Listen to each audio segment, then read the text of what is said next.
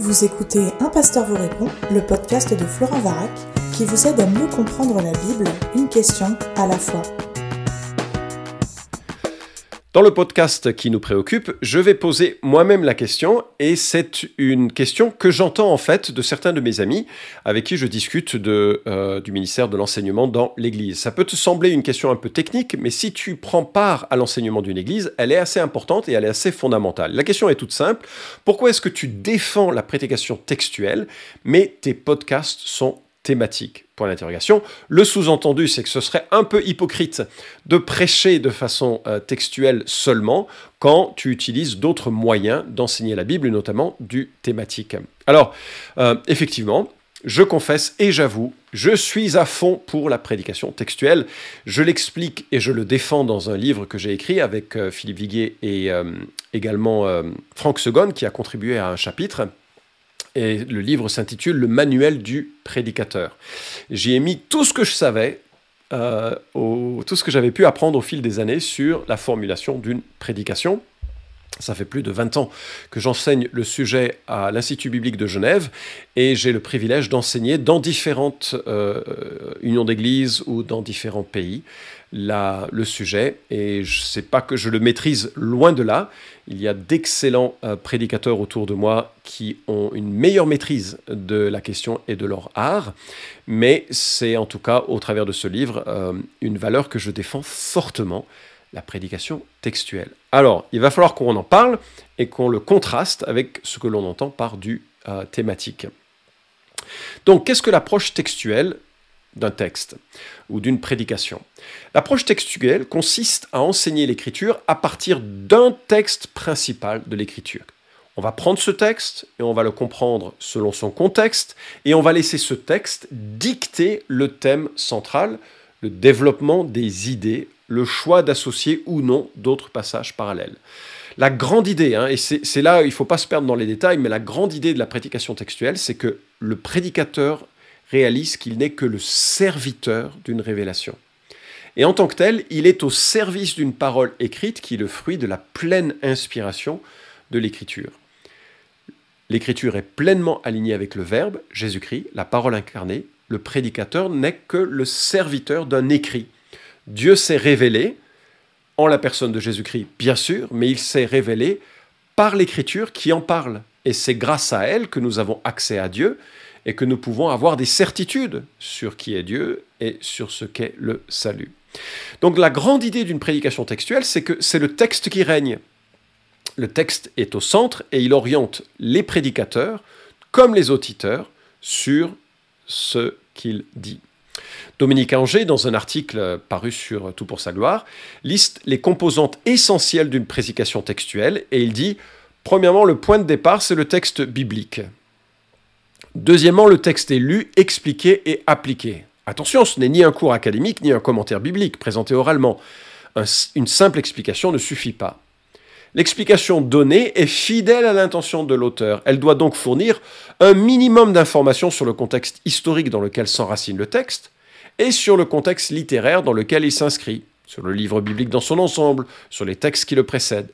Ces éléments indispensables devraient toutefois être présentés de manière concise. Le but n'est pas d'étaler son savoir ni de s'endormir, ni d'endormir son auditoire. Le texte est situé par rapport à l'ensemble du canon biblique, les liens intertextuels sont relevés, passerelles naturelles vers le Christ sont présentées. Par exemple, la manière dont un texte de l'Ancien Testament anticipe la venue de Christ est soulignée. Voilà comment il dit les éléments centraux de la prédication textuelle. Alors je pense que je vous ai perdu, euh, certains d'entre vous, dans la définition qu'il donne. De nouveau, la grande idée, on prend un texte et c'est ce texte qui devient le maître, la règle principale. Le thème dérive du texte, l'orientation du message s'aligne avec le flot de la pensée de ce texte, d'où l'importance du contexte, d'où l'importance du lien avec les autres parties de l'écriture. Chapelle le dit ainsi, pour formuler les choses simplement, je pense que la prédication textuelle consiste, comme l'a affirmé Augustin, à essayer de dire ce que Dieu dit. Dans la mesure où je considère la Bible comme la parole inspirée de Dieu, mon but ultime est de pouvoir affirmer voici ce que Dieu dit.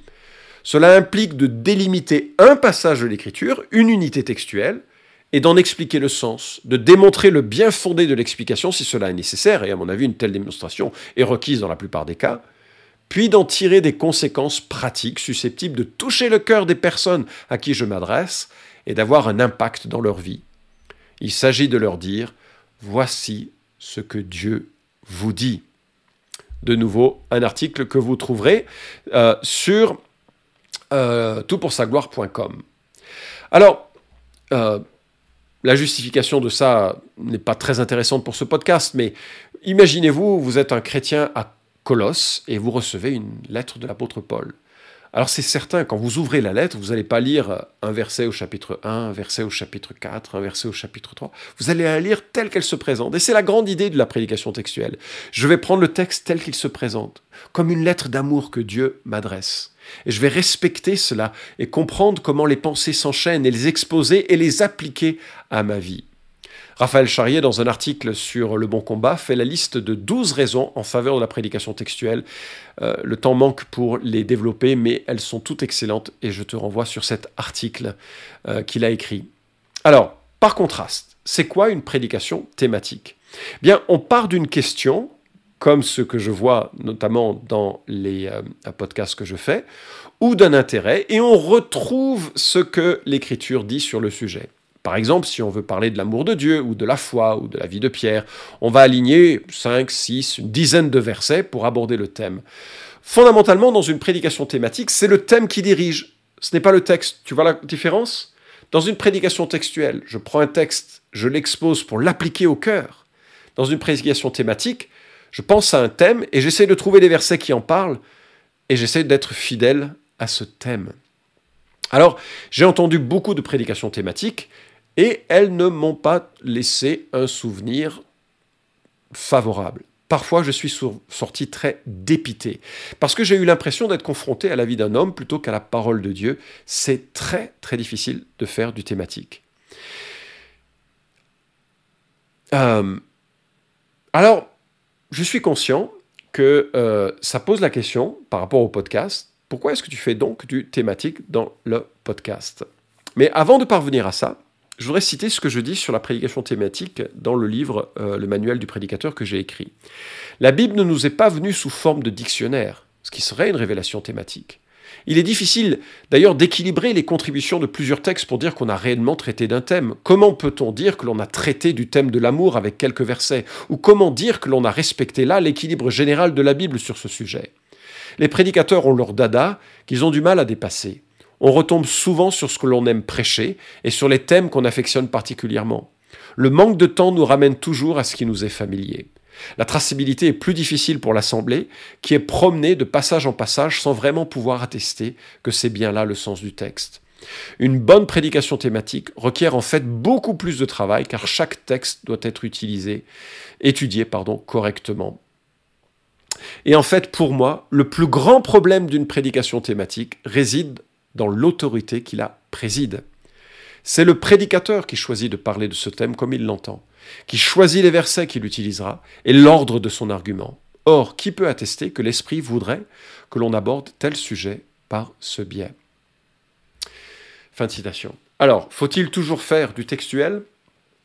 Euh, Ce que je fais dans les euh, podcasts, qui effectivement est du thématique, c'est quelque chose que je fais après plus de 25 ans à faire de la prédication textuelle.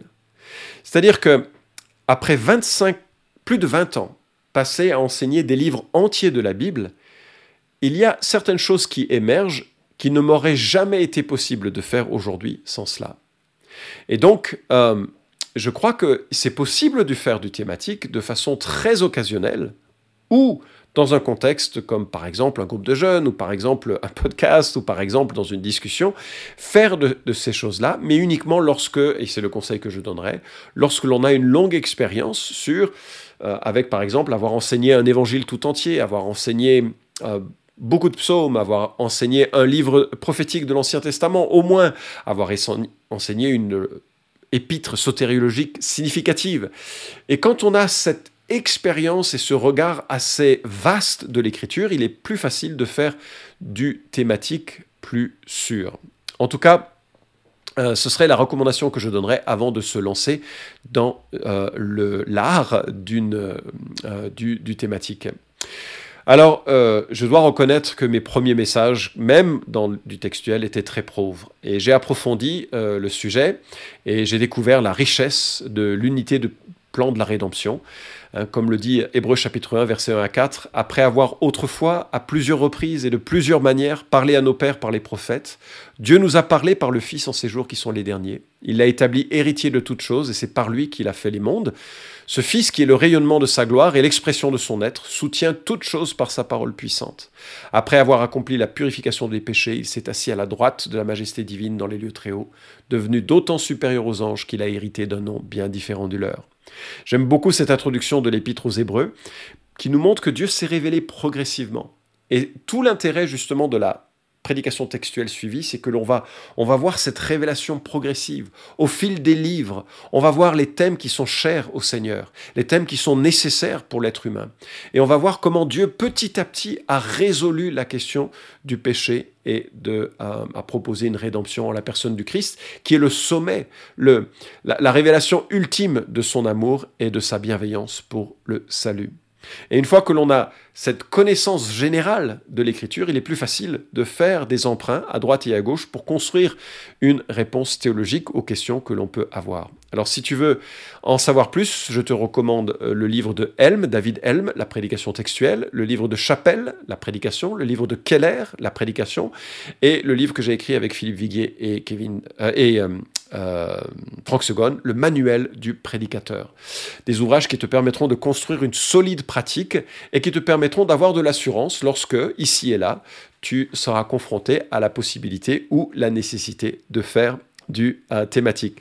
Dernier mot, j'ai euh, parfois, avec les anciens, réfléchi sur la nécessité de faire du, thématique parce que, euh, par exemple, avant les élections, les anciens m'ont demandé de faire une série sur la question des rapports entre l'Église et l'État, ou bien lorsque on était sur la question de la du, du, vote sur le mariage gay, qu'est-ce que l'on devait comprendre de l'écriture par rapport à l'homosexualité et ces choses-là. La bonne nouvelle, c'est que pour aborder ces thèmes, on peut choisir les textes ou le texte qui euh, est le plus dense en information sur le sujet qui nous préoccupe. Et une fois qu'on a fait ce choix, de soumettre sa prédication au développement logique inspiré par le Saint-Esprit de ce texte-là. C'est-à-dire qu'on peut faire du thématique intelligent dans le sens où on va essentiellement prendre un texte riche en informations et se soumettre à ce texte pour donner une prédication qui euh, soit réellement du euh, euh, textuel, mais dont l'introduction et peut-être la conclusion sera plus liée au thème qui nous préoccupe et qui nous permettra vraiment de saisir euh, les, les, éléments majeurs et saillants du thème considéré. J'espère que ce podcast sera utile aux prédicateurs et que vous pourrez ainsi avoir plus d'indulgence envers les podcasts qui sont souvent thématiques, mais qui parfois, pas toujours, s'appliquent quand même essentiellement sur un texte qui va développer la pensée particulière de, cette, euh, euh, de, la question. Merci en tout cas pour votre intérêt sur ce qui se fait sur ce podcast. Cet épisode vous a édifié? Alors merci de le liker ou de le partager pour que d'autres puissent en profiter. Pensez aussi à vous abonner à la chaîne d'un pasteur vous répond pour ne manquer aucun des prochains épisodes. Enfin, si vous avez une question à poser à Florent Varac, écrivez-lui directement sur contact.toutpoursagloire.com.